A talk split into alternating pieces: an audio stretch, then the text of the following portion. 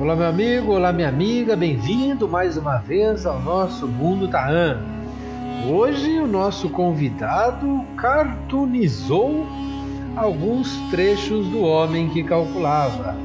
Trouxe a ideia de Berenice aos quadrinhos. Bem-vindo, Marlon Tenório.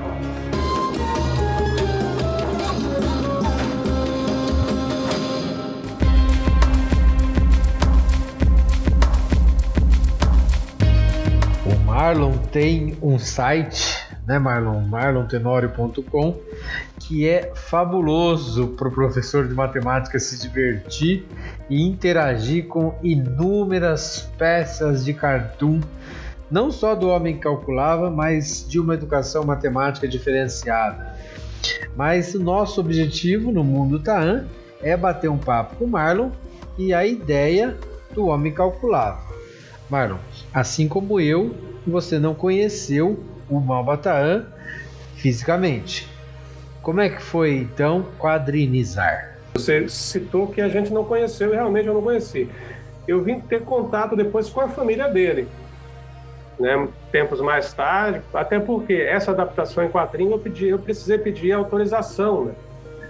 O, o ainda não entrou em domínio público. Então a gente não pode simplesmente chegar aí e pegar a obra dele e sair é, fazendo o que bem entende, né? Tem, tem leis aí que regem, protegem a obra dele e a forma que eu encontrei foi encontrar, entrar em contato com a família que eu conheço, acho que os dois netos, a Renata e o André. Mas eu moro no Rio de Janeiro e os dois moram lá. Então foi fácil né, ter esse contato físico hoje. Claro, poderia ser também como a gente está tendo agora. Mas é, eu tive que conversar com eles até para pedir autorização, né, para fazer a. Para desenhar, não, né, mas para dar divulgação, né, porque não foi comercializado o material, mas eu usei aí um. Eu coloquei no meio do caminho o Colégio Pedro II, não sei se você já ouviu falar dele, que também foi onde o, o Mabatarrão ensinou, né? Ele foi aluno e foi professor de matemática lá no no Pedro II. Então, outras conexões aí para o trabalho dele, né? Mas não conheci também como você não conheceu, né? Fisicamente, né? pessoalmente. Marlon, eu tenho filhos gêmeos e eles são muito fãs da leitura de mangás. Né? E eu acho que quando você faz esse tipo de trabalho, você acaba transformando isso em uma situação muito popular no cartoon, no quadrinho, no mangá. Né? E aí eu penso que, embora uma linguagem erudita da época que o Malba escreveu, você abraça novos públicos, né? É bem bacana quando você fala disso. Agora foi um trabalho meio de fã, né? Então, é, é, eu ali, a gente tem que tomar muito cuidado com o negócio de adaptação. É um, é é um, eu gosto muito do texto original, né, do Malbatarram, muito embora tenha sido escrito, agora não me lembro a década que foi, mas a gente sabe, você citou o mangá, né? Eu, alguns colegas meus, alguns amigos, quando eles viram que eu publiquei isso no Facebook, né? Quando o Facebook ainda estava né, ali na, na crista da onda, né? Então, quando eu fiz essa divulgação, muita gente da minha geração. Você tem quantos anos, Marcos? Desculpe 36. perguntar. 36, aí, eu tô com 43. né? Então, a galera ali dos 40, né, que, que conheceu o Mabatarram pelo livro, né, pelo, pelo Homem que Calculava pelo livro. Quando viu aquilo, houve a identificação afetiva, né, porque foi uma obra que fez parte da construção deles, adolescência, e houve alguns até que falaram assim, ah, isso serve para alavancar novos públicos, né, trazer essas novas gerações para que elas conheçam o trabalho do Malbatarram. Mas aí impacto na linguagem. Né? Eu, eu, eu confesso que eu falei, não, como eu estou purista e eu acho difícil, eu não tenho um trabalho de adaptação, para mim já foi um exercício adaptativo, né? pegar o texto dele, colocar ali, respeitar principalmente essa coisa do, da língua portuguesa que ele se utilizou naquela época, né? uma língua portuguesa mais erudita. Né? Eu não quis entrar tanto nesse viés, até porque o meu a minha, a minha intenção era uma homenagem, né? É, tanto é que eu parei naquele, né? Eu só pego até o, o capítulo que fala dos 35 camelos. E por que, que você parou no problema dos 35 camelos? Queria ter feito mais, né? eu tenho desejo ainda de fazer mais, mas eu tive que dar um tempo porque é um trabalho longo, um trabalho caro, né? Ele tem um empenho de você quadrinizar, de, desenhar. Quem coloriu foi um amigo meu, não foi nem eu que fiz a cor, né? Foi um cara que eu confio nele. Ele topou a parada também assim na brodagem. Então eu falei, opa, eu acho que aqui eu encerro pelo menos esse meu objetivo inicial, que era a, a, a minha homenagem, né, pessoal. Você acha que na sua expertise aí de cartunista há possibilidades de mais produtos assim? É, vingaria um, já que a gente está na época de séries? Aquilo viraria uma série fantástica, assim. Eu acho que já devem ter tentado, mas por conta de vieses, assim, né, como eu te falei, direito autoral, né, eles não quiseram dar prosseguimento a, a essa iniciativa. Se você fala do quadrinho, eu ainda vou à frente. Né? Acho que hoje o desenho animado, a animação, teria uma, uma penetração, porque você usa isso aqui, né? A galerinha ia assistir a parada usando o celular, né? Ler o quadrinho ainda é uma coisa talvez da nossa geração e, claro, criança gosta, né? O público gosta. Mas isso aqui hoje é o, é o futuro, né? Esse clichê. Então fazer websérie, fazer uma parada animadinha que mas aí é um departamento que eu falo, cara, só se for convidado, né? Não dá para eu encarar uma parada dessa sozinho, assim. É, é um piano muito pesado. Marlon, e quanto à sua formação? Como é que a matemática casa com o cartunista? Eu não tenho formação em matemática, não tenho. Né? Diferente de você, né, que tem, né? Eu sou design gráfico, a minha formação é programação visual. Mas eu, eu, eu, eu, eu entro como uma coisa, um, um cara meio aberração, porque eu gosto muito de matemática.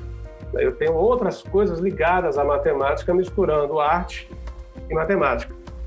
E o Malbatarrão foi mais uma temática dessas, né? Foi mais um elemento para eu fazer essa, esse, esse casamento visual com a matemática. Agora, você tem ideia do impacto que esse seu trabalho pode ter causado em tanta gente que possa ter lido, eh, de alguma forma recebido esse material, hoje entra na internet, se depara com ele? Você tem ideia desse impacto? Honestamente, Marcos, não. Assim, até porque eu te confesso que a devolutiva não foi muito grande, né? Assim, é...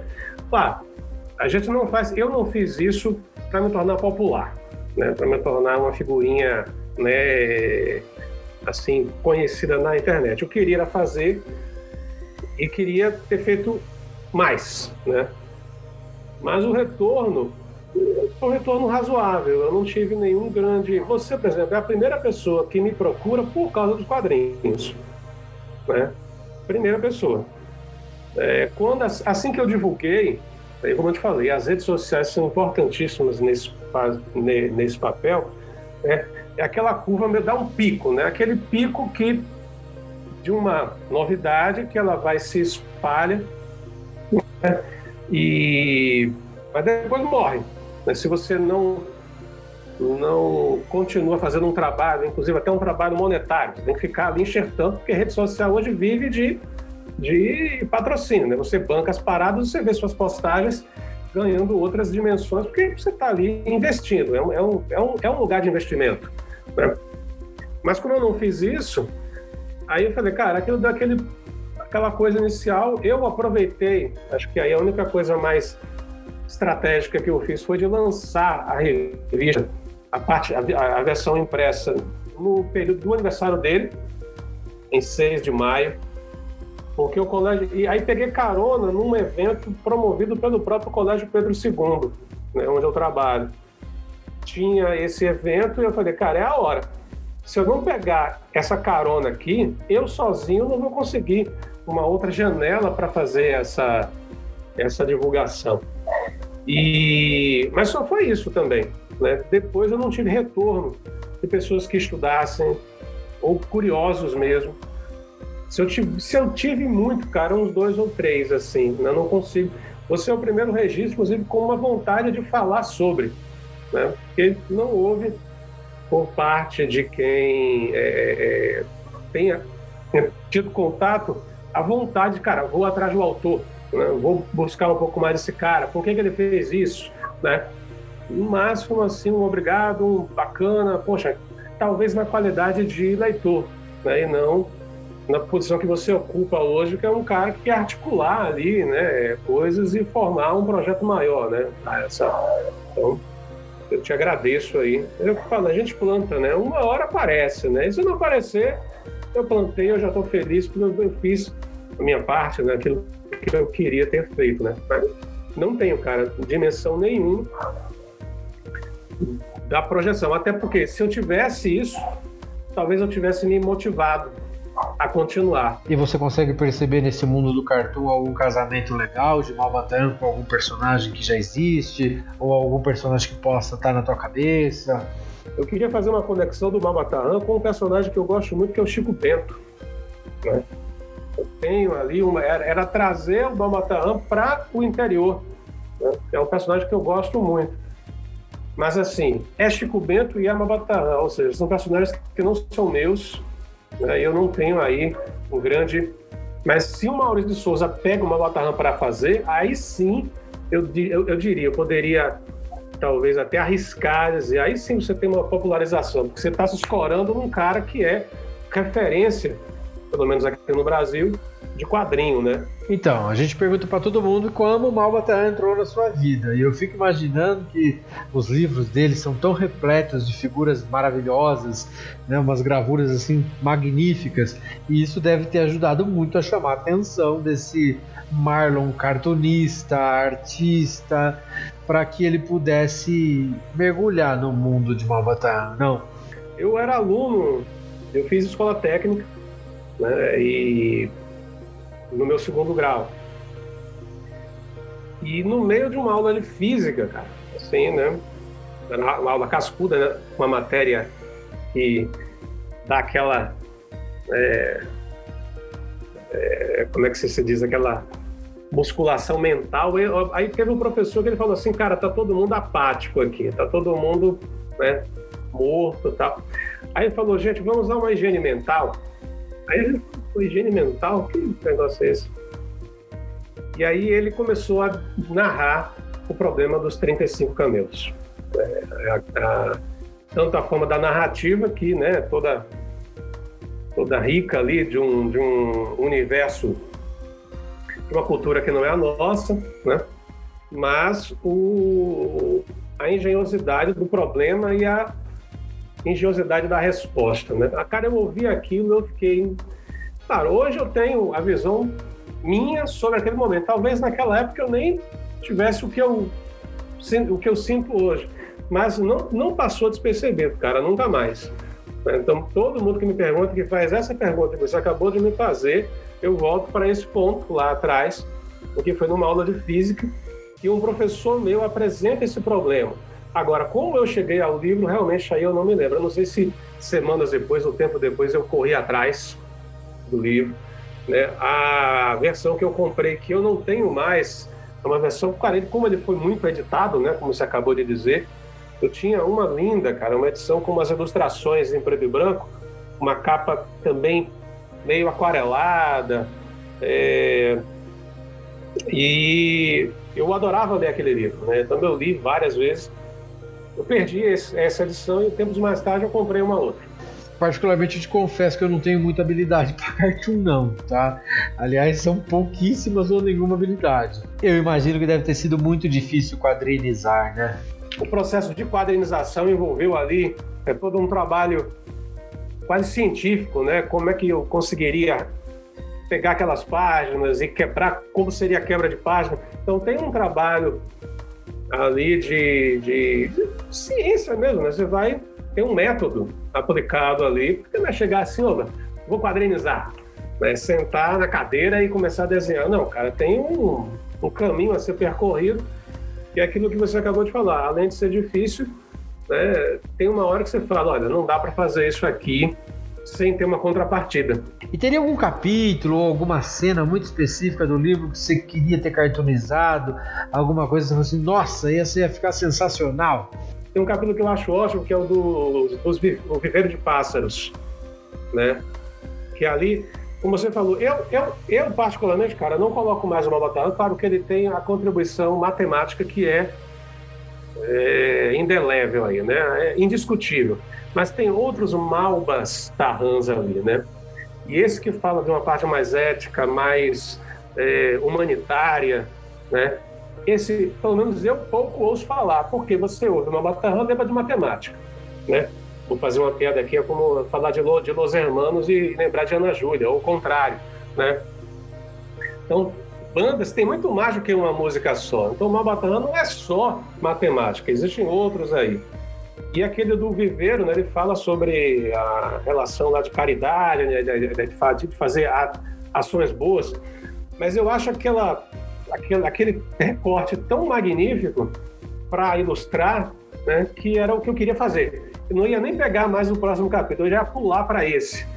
A, a, a, até porque ali aparece um vilão, né, tem uma figura que para mim é interessante, que é um contraponto, é um cara que faz ali, surge como um adversário dele, né? E, e, de onde surgiu essa ideia? Eu vou quadrinizar o homem que calculava, vou transformar esse capítulo numa história em quadrinhos. Eu tive vontade de fazer o homem que calculava com, em, em, em, quadrinhos, cara, com 20 anos, 30 anos, moleque ainda, falei, cara, eu vou pegar um troço desse e virar quadrinho, cara, segura sua onda, não é para você ainda não, é muito rico para fazer uma, você tem que ter a estrada aí, né, para se meter a besta e fazer essa, essa, essa adaptação.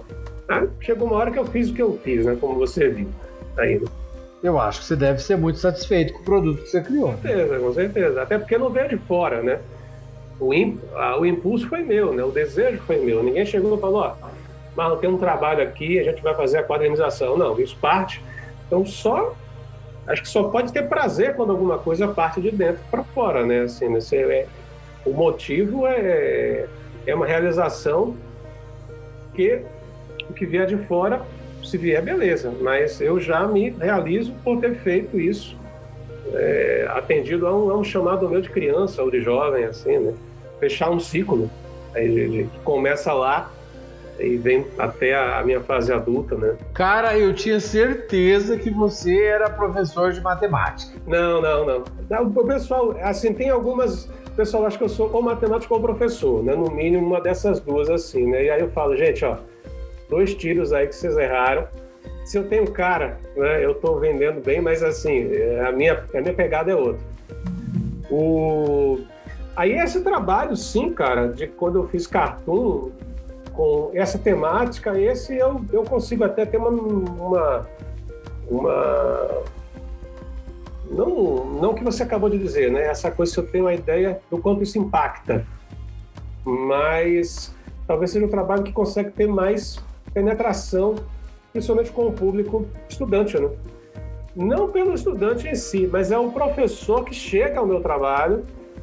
Uma vez eu dei até uma entrevista para o pessoal lá do Pedro II, em que eu acho que hoje eu consigo ter uma, uma, uma visão do que eu faço ele, ele atinge o estudante, né, o jovem, mas não numa ligação direta. O papel do professor é importantíssimo nisso. É o professor que toma contato com o conhecimento e ele usa isso para chegar até o aluno. Tanto é que muito desenho meu já foi já, já foi para os livros, livros didáticos. Então, vira, vira e mexe, tem um cartãozinho meu associado aí a alguma algum tema matemático de um livro ou então de uma prova. E conta para mim, qual é o impacto do Malbataan na vida do Marlon Tenor? Depois que eu, que eu conheci o Malbataan, cara, aí eu fui comprar um monte de coisa dele. Comprei livro de, de sebo. Eu estava em São Paulo, cara, eu ia lá para Campinas, eu comprei uns montes de livros lá de sebo. Assim, né? Comecei a garimpar o que ele tinha escrito e com certeza ligado mais à matemática. Então, é, eu convivi assim com os livros do meu pai, né, nas estantes. E, é claro, o meu irmão também conviveu com isso e não foi tão impactado. Né? Então, há, uma, há um componente meu ali, né, que quando você encontra um reforço, aquilo gera, é, aumenta, né, catalisa e vai, e vai, e vai, e vai, vai para cima. E como é que um cartunista vê o Malbataan? Porque aqui eu sou da matemática, é, eu entendo que ali ele fez um imenso, maravilhoso trabalho para a educação matemática. Agora, o cartunista, alguém que não é da área de matemática, como é que enxerga esse Malbataan? Como, como ele usou a, a questão das narrativas, né? apresentar conteúdos a partir de histórias, para quem faz história em quadrinho, isso é, é o cerne, né? Você conta uma história. Né? Então, o cara usou uma linguagem né? À frente do tempo dele, talvez assim. Na frente não, né? Mas ele usou um recurso né? que eu ainda acredito, olha, isso aqui eu com certeza eu vou atingir mais gente do que se eu fizer de um jeito mais metódico, né? Ele né? criou aquele universo e tanto é que é o que você fala, é a obra dele mais traduzida, mais reimpressa, né? Talvez o a cereja do bolo. Agora ele é muito mais do que só isso, né? Para não usar usar de novo aí o Ana Júlia, ele é muito mais do que só o homem que calculava. Mas a felicidade daquela obra, né, é única. Foi um toque de Midas assim, realmente o trabalho dele é de ouro. Mas certamente a influência dele para o que eu sou hoje, ela é íntima. Né? Hoje eu sou artista ou, ou, ou, matemático, assim, amador, né? graças à, à, presença dele, à apresentação dele lá atrás, né? numa aula, como, como, como eu te falei, né? do, do ensino médio. Pois é, hoje você ficou sabendo um pouquinho mais aqui sobre esse trabalho magnífico do Marlon Tenório. Tem aí na descrição desse podcast o site marlontenori.com, onde você pode conhecer mais desse trabalho fabuloso que engloba o nosso mundo Tahan no que se refere a trazer Malbatan como um cartoon. Mas tem muito cartoon inteligente e de uma sacada assim que só quem tem essa sensibilidade de cartoonizar conseguiria fazer para a área da matemática. Fica o convite aqui para você acessar. Nosso Mundo Tahan fica por aqui dessa semana e na semana que vem a gente vai ver que esse trabalho do Marlon impactou crianças bem longe do Rio de Janeiro. É a mágica e a magia do mundo tarô. Até a próxima.